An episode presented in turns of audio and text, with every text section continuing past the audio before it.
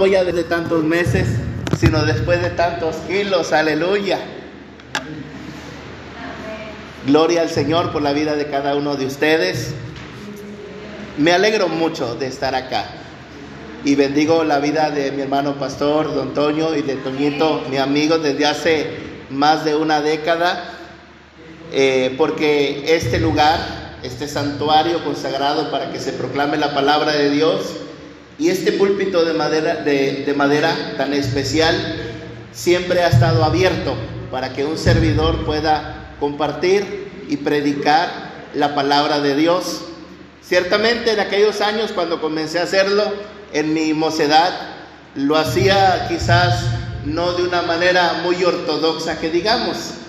Como muchos de nosotros crecimos de manera trabancada, pero Dios en su bondad y en su misericordia nos fue guiando, con su paciencia y amor nos fue instruyendo, nos fue enseñando. Y como a los discípulos del camino de Maús y a los apóstoles, después nos abrió el entendimiento para comprender su palabra. Y hay muchas cosas al respecto de la palabra de Dios que tengo en mi corazón y en mi, en mi alma para compartirles en esta noche. Así que les pido que abran su Biblia conmigo en el Evangelio de Juan, capítulo 5.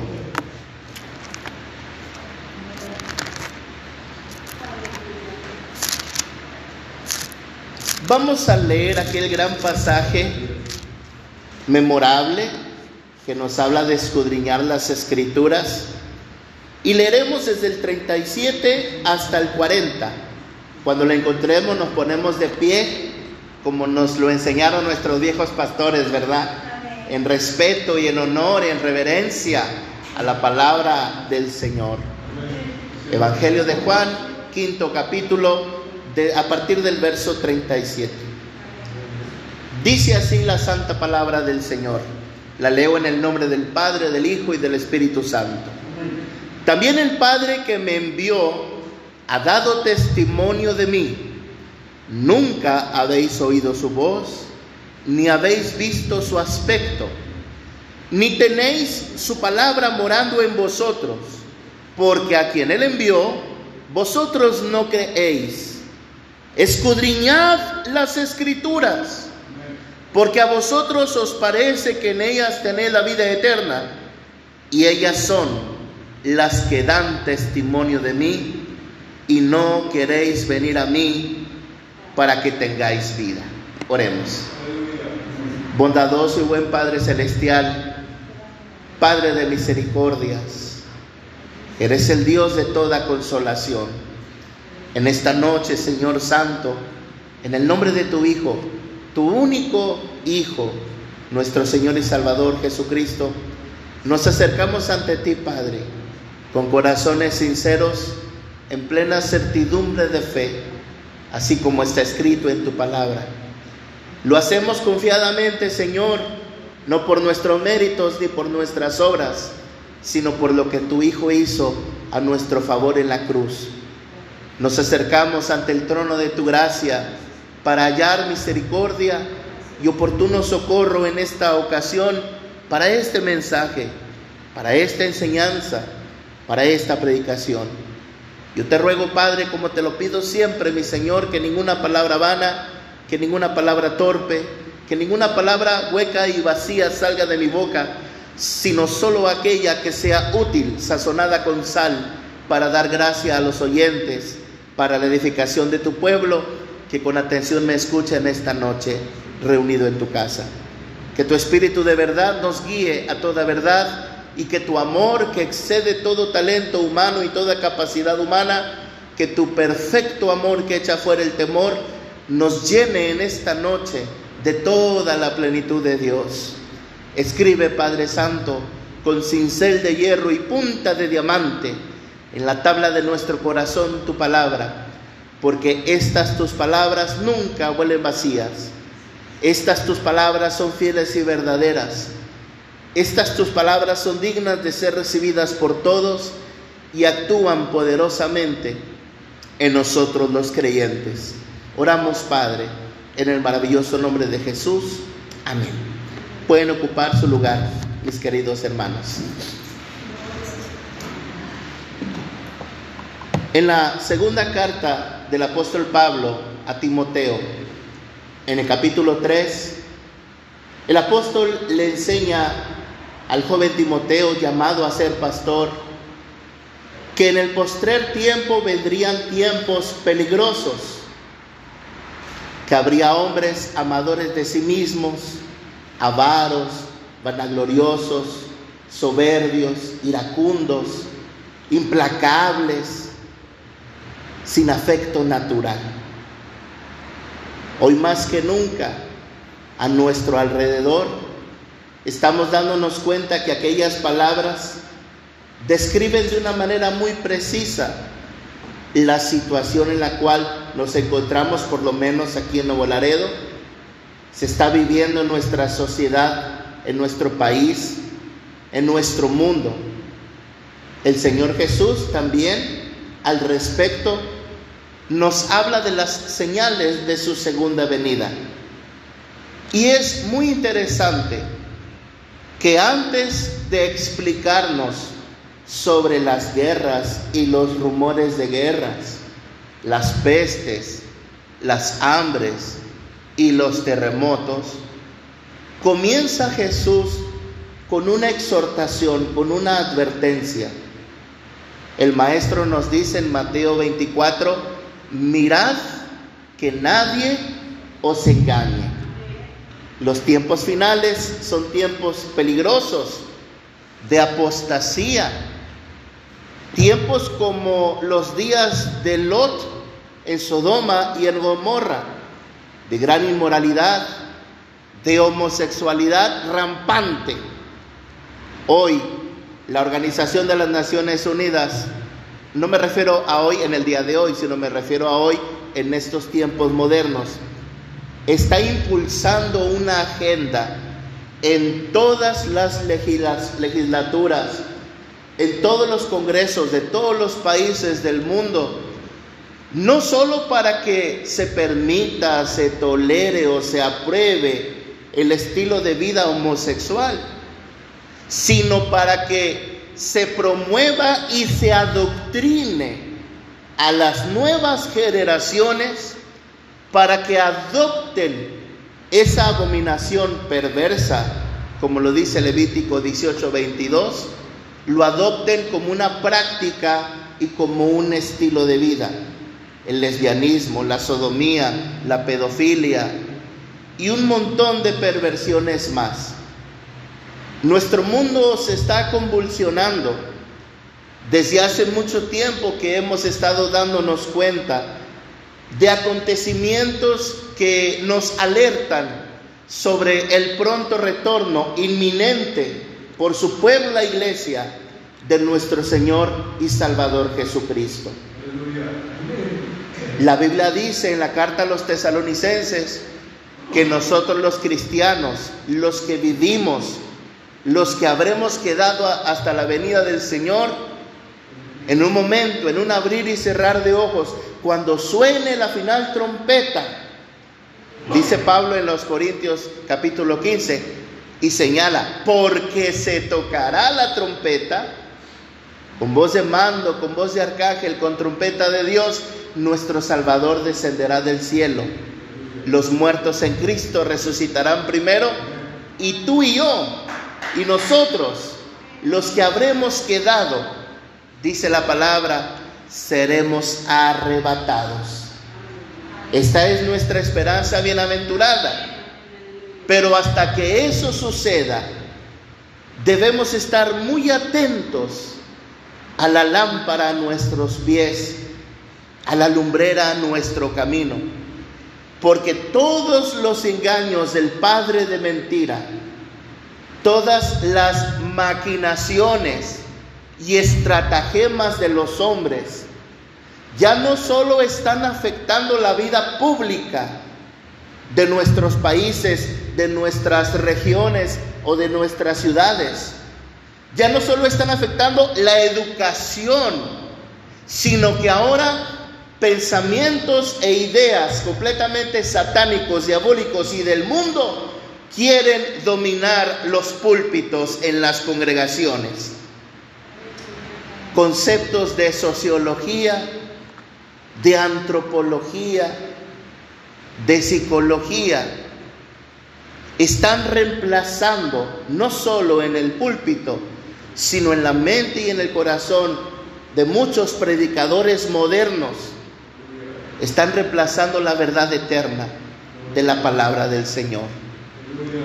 El apóstol Pedro escribió que debemos estar atentos a la palabra profética más segura, más permanente, dice la amada versión antigua de 1909, en segunda de Pedro capítulo 1, verso 19. Tenemos también, dice, la palabra más confiable, más segura, a la cual hacemos bien estar atentos a ella, como una antorcha que alumbra en un lugar oscuro hasta que el lucero de la mañana resplandezca en nuestros corazones. Es decir, hasta que Cristo venga por nosotros cuando suene esa final trompeta.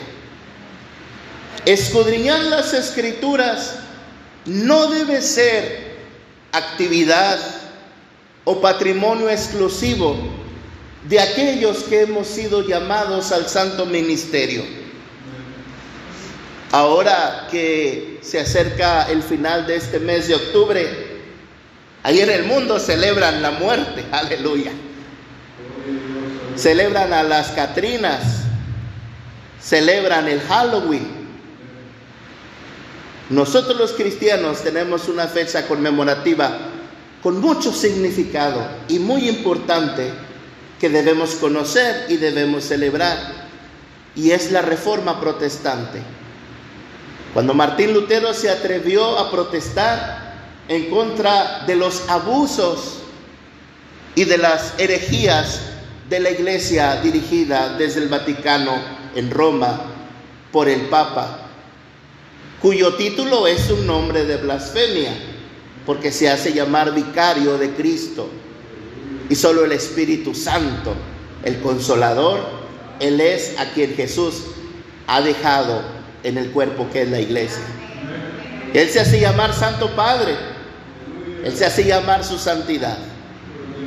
Y Martín Lutero protestó en contra de las herejías, los abusos, la manipulación y la venta de indulgencias. Permítanme darles un ejemplo. Una indulgencia, esta no es, es una hoja de papel, era un documento que tenía un sello de cera con validez papal uno de los monjes itinerantes que iban en las ciudades y en las comarcas de Sajonia en Alemania, se llamaba Tetzel. Y él hacía una obra de teatro en una plataforma. Escenificaban el tormento de las almas en el infierno y en el purgatorio.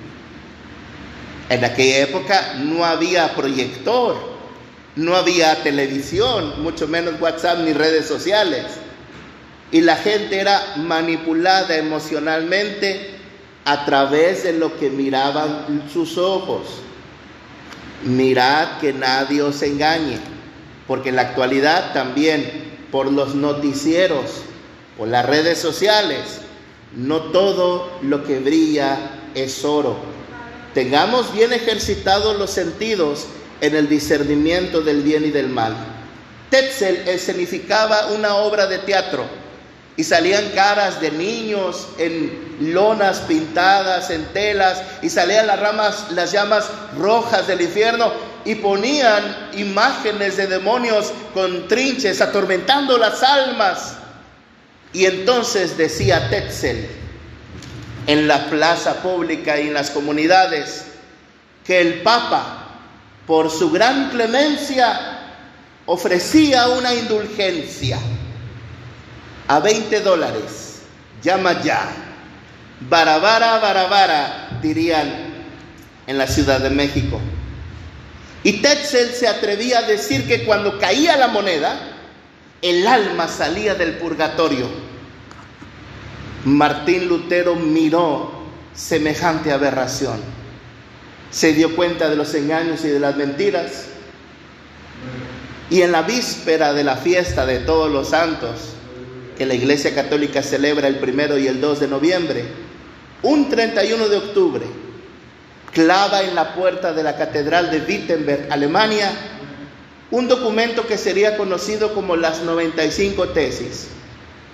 Una lista en donde lo que la Iglesia Católica afirma era cuestionado a la luz de la palabra de Dios. A Lutero lo apresan, lo juzgan y en el juicio, en la dieta de Worms, ponen una mesa y está el fiscal acusador y le dice, Señor Lutero, ¿reconoce estos libros? Sí, yo los escribí. La cautividad babilónica de la iglesia, la esclavitud del libre albedrío.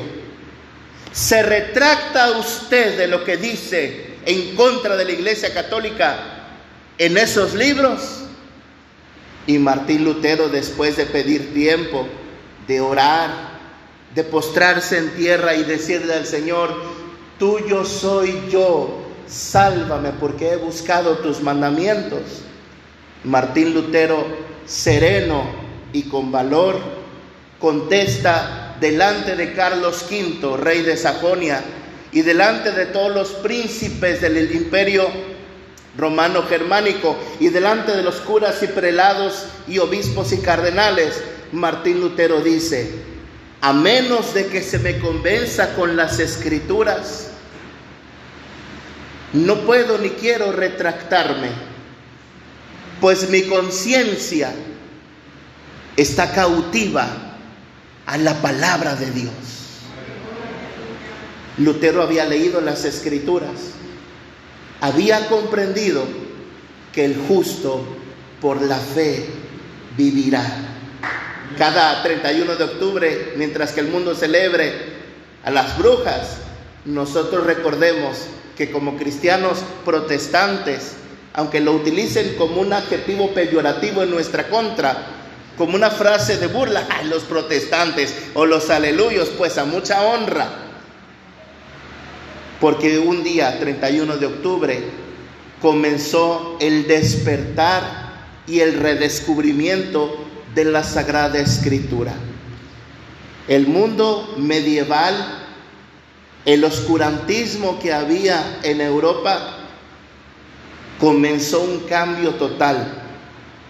De tal manera que todo lo bueno que nuestra cultura y sociedad actual ha podido heredar de Europa, la educación pública, los derechos civiles, las garantías individuales, todo eso es consecuencia de la reforma protestante. Martín Lutero decía, mi conciencia está cautiva a la palabra de Dios.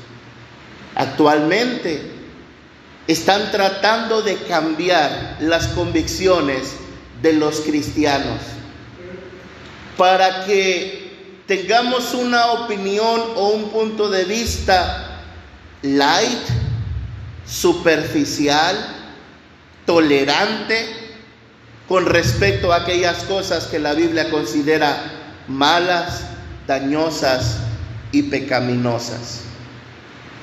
Y cuando un cristiano pierde de vista las escrituras, corre el peligro grave de ser llevado por aquí y por allá de todo viento de doctrina. La reforma protestante nos dejó como legado y como herencia cinco frases muy importantes que son conocidas como las solas de la reforma. Solo la escritura, solo Cristo, solo la fe, solo la gracia, solo a Dios la gloria. Estas cinco frases son los pilares del Evangelio. Sola escritura es un principio que explica que los cristianos no necesitamos del magisterio de la Iglesia Católica para entender las escrituras, pues el Espíritu Santo que las inspiró es el que nos ilumina y el que nos guía a toda justicia.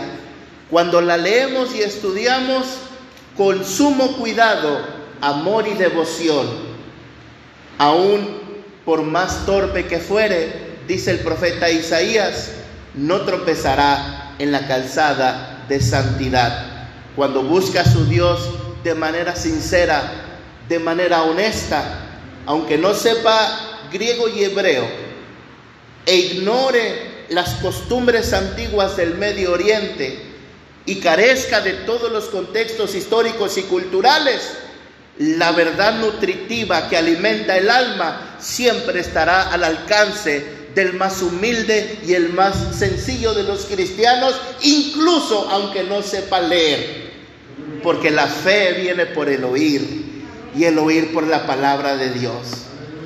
Además de las cinco solas de la reforma protestante, otro legado maravilloso es la doctrina del sacerdocio del creyente, basado en los escritos del apóstol Pedro, los reformadores como Martín Lutero, Zwinglio en Suiza, Juan Calvino en Francia y algunos otros más, enseñaron que todos nosotros somos linaje escogido, real sacerdocio, nación santa, pueblo adquirido por Dios con un propósito claro y definido, anunciar las virtudes de aquel que nos llamó de las tinieblas a su luz admirable. Pero, ¿cómo vamos a anunciar las virtudes de Él si no sabemos cuáles son y en qué consisten las virtudes de nuestro precioso Salvador? La virtud expiatoria de su sangre, la virtud de su muerte en sustitución, el justo por los injustos, para llevarnos a Dios. La virtud de su enseñanza, de su doctrina, de lo que Él nos ha dicho acerca de lo que está pasando y acerca de lo que va a venir. Todos nosotros somos embajadores del reino de los cielos. Todos nosotros somos ministros de reconciliación. Aunque no tengamos una formación profesional en un instituto bíblico, aunque no tengamos ni siquiera una Biblia de estudio, la Biblia nos enseña nuestra identidad como cristianos. Somos el cuerpo de Cristo que está siendo perfeccionado para la obra del ministerio. Para que todos lleguemos, dice el apóstol en Efesios 4, a la estatura de la plenitud de Cristo, al varón perfecto al conocimiento, dice, del Hijo de Dios. Otro legado de la reforma se llama la analogía de la fe. Quiere decir que la Biblia es su propio y su mejor intérprete. Es verdad, como dice el hermano Paul Washer, misionero bautista, que la sabiduría no nació con nosotros, ni morirá con nosotros. Nosotros no somos la fuente y origen de la sabiduría. A lo largo de dos mil años de historia de cristianismo, el cuerpo de Cristo ha tenido grandes maestros. En la época apostólica, Tertuliano, Irineo, Juan Crisóstomo, Agustín de Hipona, en la época de la Reforma, Lutero, Calvino, como mencioné. Y en el siglo XX también el Señor no se ha dejado sin testimonio. Hay mucha literatura cristiana, hay comentarios bíblicos, hay materiales digitales para descargarlos al celular gratuitamente, comentarios, diccionarios, la concordancia Strong para analizar el griego y el hebreo al alcance de un clic del mouse en la computadora. Dios no se ha dejado sin testimonio a lo largo de la historia de la iglesia.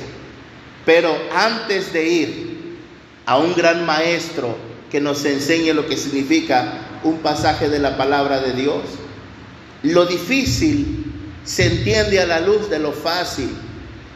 Lo que aparentemente dice en una porción de forma implícita se comprende a la luz de otra porción donde se declara algo de manera explícita. Este principio de interpretación de la Biblia se llama analogía de la fe. La Biblia es el mejor intérprete de la Biblia. Yo recuerdo hace años, ¿cuántos, cuántos serán? 12, 13, hace 13 años, 14 años, cuando trabajaba en la librería Jerusalén. ¿Se acuerda mi hermano Juan? Que iban por el material de escuela dominical en aquellas épocas. A mí me gustaba mucho atender a los hermanos que iban a buscar cantos de alabanza, que iban a buscar libros. Me acuerdo mucho de aquellos hermanos que iban a buscar su Biblia de estudio. Y entonces en una vitrina que tenía yo ahí, dos vitrinas juntas, sacaba la Biblia Thompson y sacaba la Vida Plena y sacaba la Scofield, la Diario Vivir y la Biblia MacArthur. Y les decía, pues esta Biblia trae un índice temático trae ayudas al final. Esta otra trae notas explicativas, pero esta otra trae comentarios históricos, doctrinales, teológicos. Mi afán no era vender, mi afán era explicarle a las personas cuál Biblia era más útil para sus necesidades. Y a veces me podía pasar hora y media ahí explicándoles, ah, bueno hermano, luego vengo. Y ya se iba, ¿verdad? Y y la hermana Domínguez pues se enojaba, ¿verdad? Porque mucha explicación ni nada de efectivo. Pero bueno, es que ella no entendía todavía el propósito de Dios, ¿verdad? Y recuerdo en una ocasión que llegó un hermano y me dice, hermano, estoy leyendo la Biblia, pero hay muchos pasajes que no entiendo, hermano. Ah, ok. ¿Qué comentario, qué Biblia de estudio me recomienda? Y ya le expliqué, ¿verdad? La Thompson, la Scofield, la MacArthur, aquella y la otra. Pero luego me cayó el 20. Yo le dije, hermano, usted tiene un ministerio. Pues apenas voy comenzando, mi pastor me pone a predicar, y, pero quiero prepararme, siento el llamado de Dios. Le dije, excelente hermano, le voy a dar un consejo. Fíjense lo que le, le dije al hermano. Le dije, no compre ninguna de estas Biblias.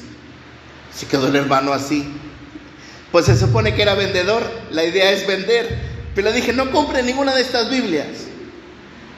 Le dije, lea su Biblia de tapa a tapa, de enero a diciembre, dos, tres, cuatro veces. Y después, durante ese año o dos años o tres años, ahorre, ahorre y ahorre. Y después de haber leído por sí mismo, sin muletas, sin alguien más que te explique, más que el Espíritu Santo. Después de haber leído por ti mismo, ya tendrás la capacidad de discernir si lo que el comentario te está diciendo concuerda, coincide con lo que Dios te ha mostrado, o tal vez lo que dice el comentario refleja la postura doctrinal de los bautistas, o refleja la postura doctrinal de los presbiterianos o refleja la postura doctrinal de la iglesia pentecostal.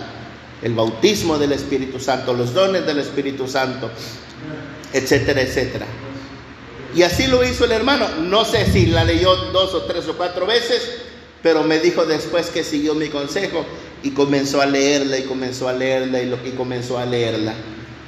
Yo por experiencia propia he descubierto eso. Cuando comencé a leerla por primera vez, seguí la segunda, seguí la tercera, ya llevo nueve veces y apenas la voy entendiendo después de 20 años predicando, gloria a Dios, y todavía me faltan muchas cosas que no me cuadran, pero ahí sigo leyendo y sigo escudriñando. La Biblia es el mejor intérprete de la Biblia. Y ahí es donde está el principio que les quiero compartir en esta noche.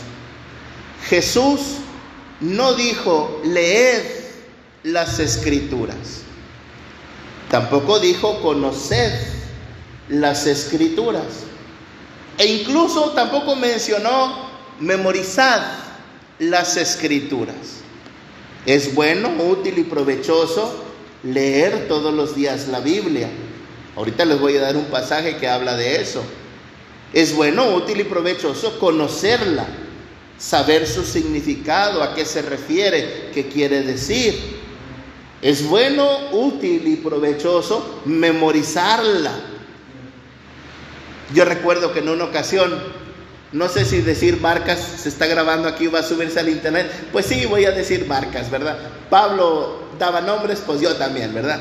Estaba predicando en la iglesia Manantial de Vida cuando estaba en el centro de la ciudad hace algunos años. Y por la gracia de Dios, siempre me alegro cuando la gente al final me saluda, hermano, gracias, estuvo muy bonita su predicación, me gocé, no sentí que se fue el tiempo. Y no es que se sienta uno como pavo real, ¿verdad? Pero se siente uno contento, agradecido con Dios. Y entonces estaba ahí despidiéndome de los hermanos. Dios le bendiga, Dios le bendiga, Dios le bendiga, hermana. Y la hermana me dice, hermano, hermana, dígame, no me gustó su sermón. Ay, caray. ¿Por qué, hermana? Pensaba dentro de mí. Quizás dije alguna herejía sin darme cuenta, o torcí un pasaje, o me equivoqué, o cometí un error garrafal. ¿Por qué, hermana? Dice, hermano, pura Biblia y pura Biblia y pura Biblia.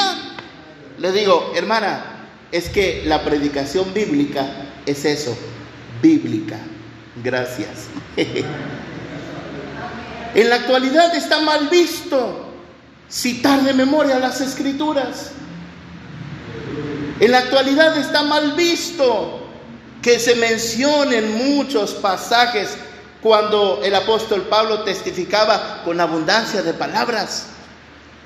Cuando la escritura debe morar la palabra de Cristo en nosotros con abundancia, dice Colosenses 3:16. Hay que memorizar la escritura y conocerla. Pero en esta porción que estamos reflexionando, Jesús utilizó una palabra especial. Y vamos a entender por qué Jesús empleó esa palabra, escudriñar. Leíamos desde el principio en el 37, también el Padre que me envió ha dado testimonio de mí. Aquí encontramos en esta porción del capítulo 5 que hay diversos testimonios acerca de Cristo. Jesús mismo decía quién era Él. El Evangelio de Juan registra las famosas frases yo soy de Jesús. Yo soy la puerta, el que por mí entrare allá hallará pastos. Juan 19. Yo soy la luz del mundo, el que me sigue no andará en tinieblas. Juan 8:12. Yo soy el camino, la verdad y la vida. Nadie viene al Padre si no es a través de mí. Juan 14, 6. Yo soy la resurrección y la vida. Constantemente Jesús decía, yo soy, yo soy el buen pastor que su vida da por las ovejas. Él daba testimonio de quién era, pero los judíos, los fariseos, no creían. Juan Bautista, él también daba testimonio. Cuando fue bautizado el Señor, Juan Bautista dijo, he aquí el Cordero de Dios que quita el pecado del mundo. Pero tampoco creyeron el testimonio de Juan Bautista. Los milagros que Jesús hacía, las señales mesiánicas, atestiguaban que Él era el Cristo, el Hijo de Dios, el enviado, el profeta, el Mesías. Cuando Juan Bautista, después de haber dicho, He aquí el Cordero de Dios que quita el pecado del mundo, fue llevado a la cárcel. Él comenzó a dudar, porque era de carne y hueso, igual que nosotros. Jesús dice en Mateo capítulo 11 que entre los nacidos de mujer no hay mayor profeta que Juan el Bautista. Y Juan el Bautista menguó, titubeó, dudó. Así que nosotros no somos más santos y más sabios y más piadosos que Juan el Bautista. También podemos flaquear, debilitarnos y dudar. Pero la palabra del Señor nos dice, fortaleceos en el Señor y en el poder de su fuerza. En Efesios capítulo 6, verso 10 en adelante. Juan el Bautista en la cárcel encomienda a uno de sus discípulos que vayan con Jesús y le pregunten, ¿Eres tú el que ha de venir o no eres? Esperaremos a otro. Y es que Juan el Bautista, al igual que los profetas del Antiguo Testamento, anunciaban el reino de Jehová. Arrepentíos, decía Juan el Bautista, porque el reino de los cielos se ha acercado. Ellos, los judíos, tenían una expectativa acerca del el Mesías, el hijo de David. Así como el rey David peleó contra los filisteos, ellos esperaban que su Mesías, su rey de la tribu de Judá, peleara contra los romanos e instaurara el reino de Jehová, el reino de Dios. Y nada pasaba. No se cumplían las expectativas que Juan Bautista tenía. Es que Juan Bautista, a pesar de ser el más grande de los profetas, todavía necesitaba tener comprensión, discernimiento, revelación. Envía a estos discípulos con Jesús y, los, y Jesús le dice a los discípulos, vayan y digan a Juan, los ciegos ven, los sordos oyen, los paralíticos son levantados, los muertos son resucitados y a los pobres les es anunciado el Evangelio. Jesús contesta con una cita del profeta Isaías. Eran las señales del siervo sufriente, del Mesías. Incluso, noten ustedes, después de la muerte y resurrección de Jesús, estando Cristo presente con ellos, está a punto de ascender al cielo y antes de que se vaya, uno de sus discípulos le dice, Señor, ¿restaurarás el reino a Israel en este tiempo?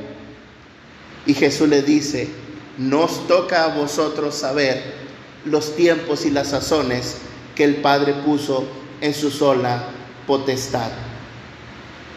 Juan Bautista dio testimonio de Jesús, las señales daban testimonio de quién era Jesús e incluso se oyó del cielo la voz del Padre este es mi Hijo amado.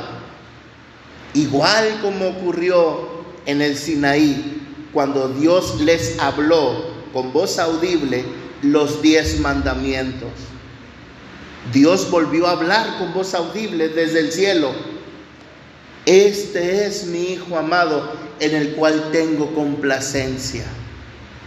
Pero los judíos no creyeron el testimonio que Cristo daba de sí mismo. No creyeron el testimonio de Juan el Bautista. No creyeron el testimonio de los milagros y las señales. Tampoco creyeron el testimonio de la voz audible de Dios. ¿Cómo habrían de ser salvos? Queda un último testimonio. Y es el testimonio de la escritura. Dice el verso 38, le dice Jesús a los escribas y fariseos, ni tenéis su palabra morando en vosotros, porque a quien él envió, vosotros no creéis. Detengámonos ahí. Dios le había dado a su pueblo Israel su santa ley, no solo de manera audible, como lo acabo de mencionar, esto está en Éxodo 19, sino que Moisés subió al monte y recibió por el dedo de Dios las tablas de piedra con las palabras del pacto, los diez mandamientos. Ustedes conocen la historia. Moisés baja y escucha la algarabía, Éxodo 32, y entonces ve que están adorando el becerro de oro y quiebra las tablas. Después en Éxodo 34, Dios le dice que volviera a subir al monte y que se alisara dos tablas de piedra. Y nuevamente el Señor volvería a escribir con su dedo los diez mandamientos. Después de las tablas de piedra, Dios le ordenó a Moisés que escribiera todas las palabras que él le había dado al pueblo. La ley, la Torá, lo que conocemos como el Antiguo Testamento, el Pentateuco, los primeros cinco libros de Moisés. En el arca del pacto, Ahí pusieron las palabras del testimonio con las tablas de piedra. Josué mandó copiar fielmente lo que Moisés había escrito y quedó al resguardo de los levitas. Los levitas comenzaron a hacer copias y copias y copias de una manera tan meticulosa que ellos contaban las letras una por una. A cada letra de la palabra de Dios le asignaban un número. Por ejemplo, en el principio Dios creó los cielos y la tierra. La E es la 1, la N es la 2, en la P de principio es la 3, la R es la 4, la I es la 5 y así sucesivamente. Y a la mitad de la Torá, a la mitad del Pentateuco, por ahí del libro de Levítico, la letra de la mitad debía coincidir con el original. Si en su copia no coincidía la letra en la misma palabra con el mismo número, es porque se había comido una letra o se había comido una palabra. Y desechaban semanas de trabajo, la desechaban y volvían a comenzar de nuevo, letra por letra, letra por letra. No cabe duda que Dios usó el celo y la meticulosidad de los escribas y de los levitas para preservar su palabra. Los teólogos liberales, los teólogos modernos, los teólogos contemporáneos cuestionan la autoría de Moisés del Pentateuco, cuestionan la autoría de Isaías por el estilo literario.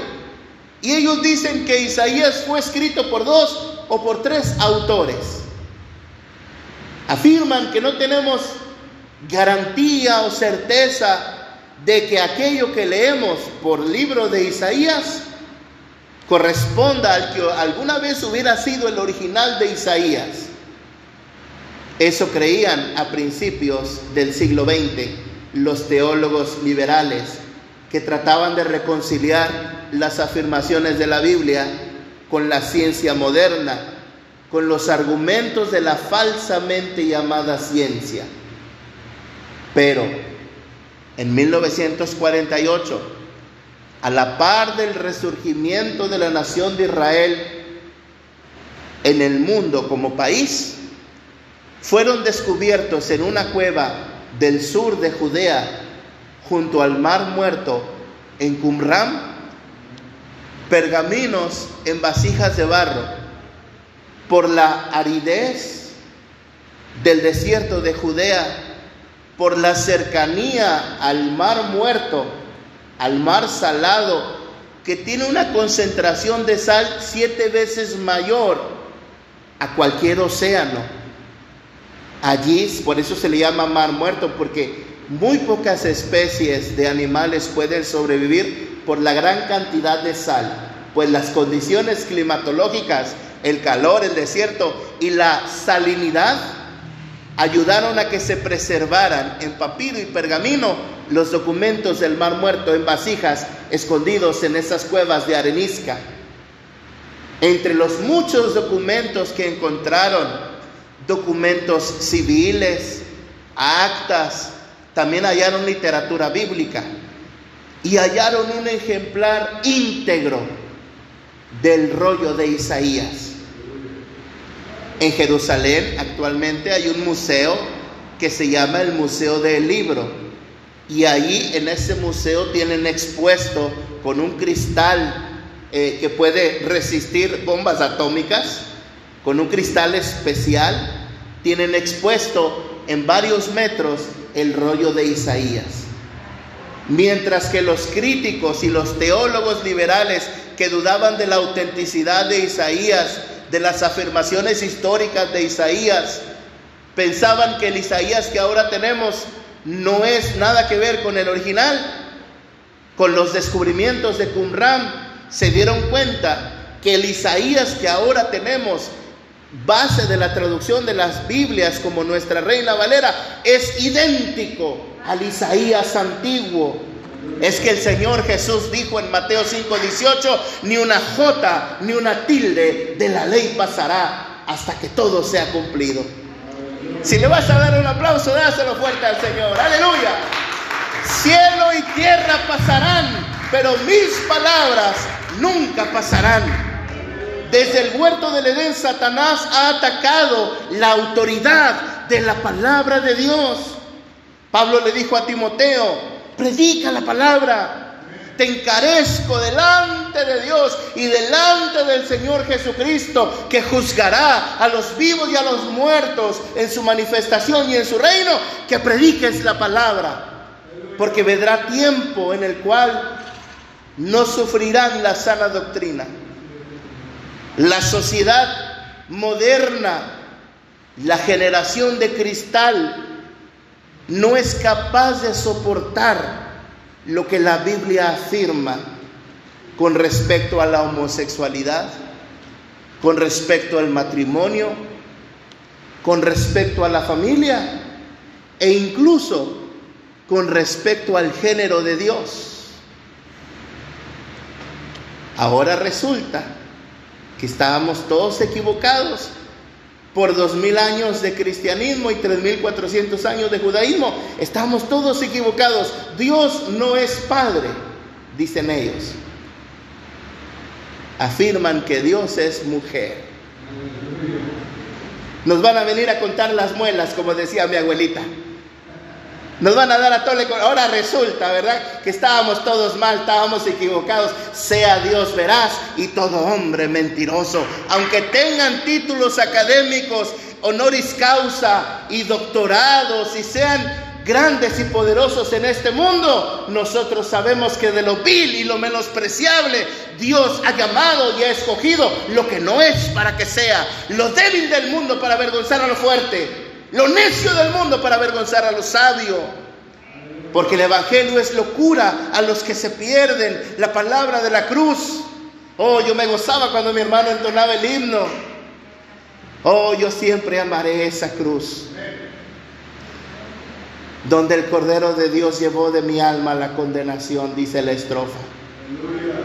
La palabra de la cruz es tropiezo para los que se pierden les apesta, es fétido, es olor mortal, no lo pueden soportar, no sufren la sana doctrina.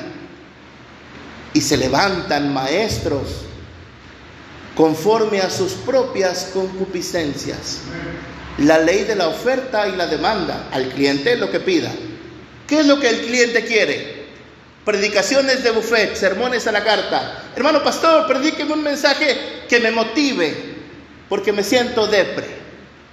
Un mensaje que me anime, un mensaje que me empodere, ahora está de moda esa palabra, para sentirme empoderado, para lograr mis metas, para cumplir mis sueños. Un mensaje, hermano pastor, donde yo descubra el campeón que hay en mí. Cuando el profeta Isaías, en el capítulo 6 de su libro, fue llevado al tercer cielo, vio que en el cielo hay puertas y testifica que esas puertas se sacuden y tiemblan, porque en el cielo, delante del trono de Dios, los serafines, seres angelicales majestuosos con seis alas, con voz de estruendo de muchas aguas, llenos de fuego flameante. La palabra hebrea seraf quiere decir llamarada, fuego flameante. Están tan cerca de la presencia del Todopoderoso que no lo pueden soportar.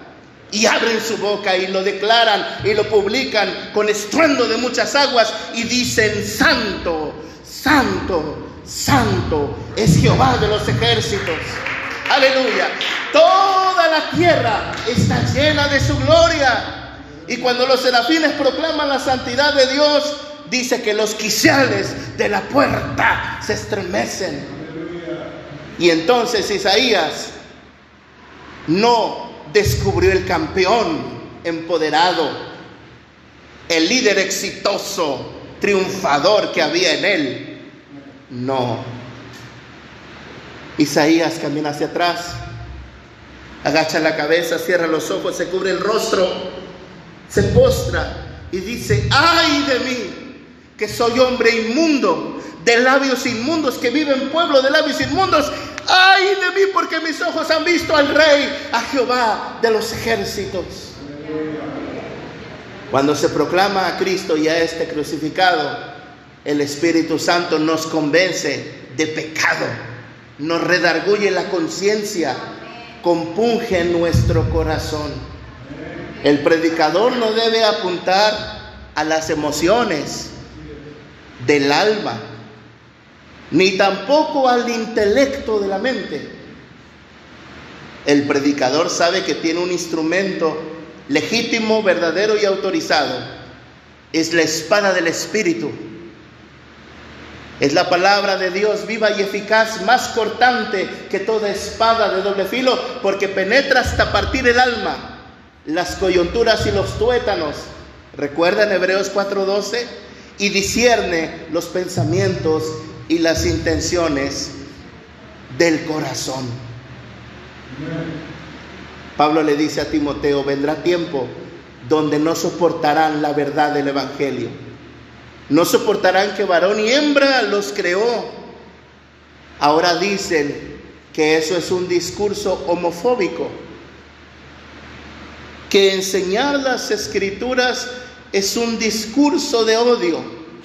Hermanos, escuchad ya no solamente es una anécdota que ellos, bueno, eso es lo que ellos dicen, eso es lo que ellos opinan. Ahora las autoridades judiciales están respaldando lo que ellos dicen, lo que ellos opinan. Hace tres semanas, en el Senado de la República, nuestros honorables y distinguidos representantes populares elegidos democráticamente, promovieron una ley que se llama terapia de conversión, que prohíbe la terapia de conversión. ¿En qué consiste esta ley? Si psiquiatras, psicólogos, médicos, pastores, maestros o consejeros se atreven a tratar de persuadir a una persona que se autopercibe como gay o como lesbiana o como el género que, que quiera, si les decimos, amigo, estás mal, nos pueden imputar un cargo por el cual tendremos que enfrentar las autoridades. Ya en Europa y en Canadá y en Estados Unidos eso ya lleva su tiempo. Acá en nuestro México lindo y querido lo están comenzando a aplicar. Tal vez, mis hermanos, por la gran bondad y misericordia de Dios, tengamos algo de tiempo, de margen de maniobra, para que como ejército de Dios nos reagrupemos. Cuando a mí no me gusta el fútbol americano, pero voy a usar este ejemplo. Cuando en el Super Bowl, en la final, un equipo de fútbol americano está peleando el campeonato y van perdiendo y están teniendo diferentes jugadas, le piden al referee tiempo fuera, tiempo fuera, y vienen y se reúnen y tratan de darse cuenta en dónde está el error, qué está pasando, se coordinan, se reagrupan para hacer otra estrategia, otra jugada, para lograr ganar el campeonato. Dios en su misericordia nos está dando un tiempo para que nos preparemos, tengamos ánimo pronto y corazón dispuesto para enfrentar la persecución que es ya muy posible que ocurra en nuestro país en contra de la iglesia evangélica. A través de la Secretaría de Gobernación, a través de asuntos religiosos, querrán someter y doblegar a los pastores para que prediquemos peace and love, amor y paz, tolerancia, y no hablemos nunca en contra de Sodoma y en contra de Gomorra, la antigua y la moderna, ¿verdad? La social y cultural.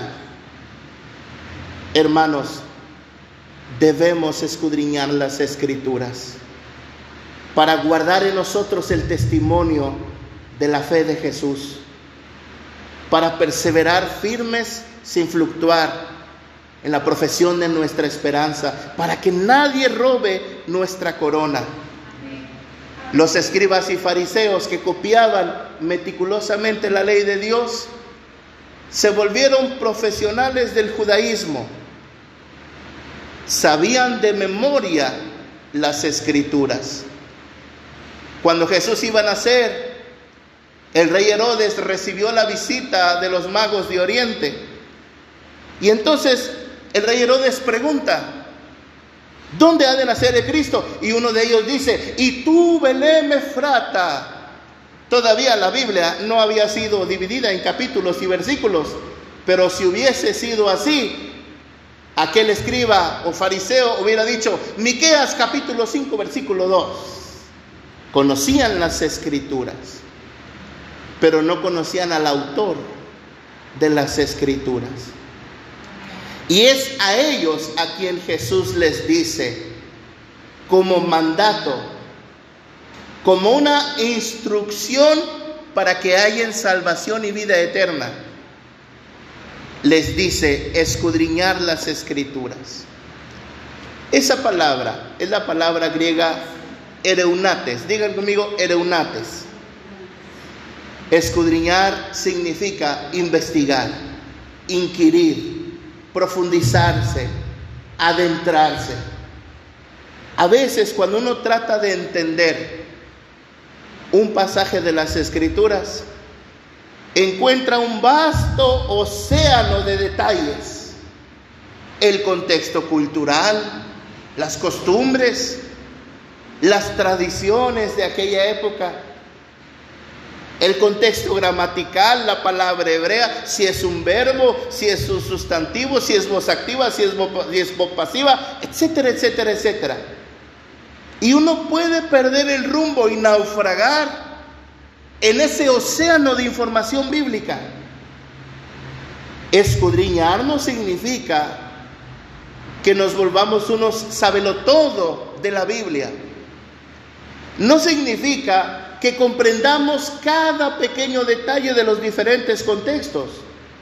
No, escudriñar significa que a través de la oración, pidiendo la dirección de Dios, recibiremos el provecho espiritual de la lección de la escritura. Los fariseos conocían la letra, pero no tenían el espíritu.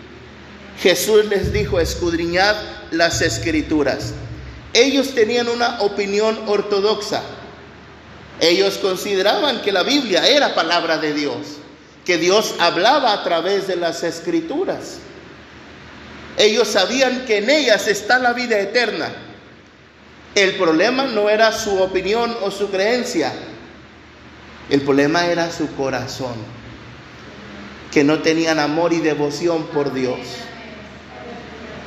A vosotros os parece que en ellas tenéis la vida eterna y ellas son las que dan testimonio de mí. El apóstol Pablo escribió en Primera de Corintios 2, versículo 14, que el hombre natural no percibe las cosas que son del Espíritu de Dios, porque para él son locura, porque se han de discernir espiritualmente. Les cuento una anécdota, les doy un pasaje y ya termino. Como en dos horas más, aleluya. Santo. Amén, ¡Auch! amén. La anécdota es la siguiente. Cuando yo tuve la bendición de estar de misionero en la Huasteca Potosina por cinco años, desde el 2012 hasta el 2017, guardo y atesoro en mi corazón un montón de anécdotas hermosas. Una de ellas es la siguiente en una comunidad llamada Ayotosco, que en agua quiere decir lugar de armadillo. Y ahorita ya no hay porque ya se los comieron todos, porque la crisis está tremenda, ¿verdad? En Ayotosco, lugar de Armadillo, fui a predicar a la iglesia peregrina mexicana. Habían como 100 hermanas. Como es una comunidad rural, eh, eh, muchas personas asisten porque nomás habían dos o tres iglesias.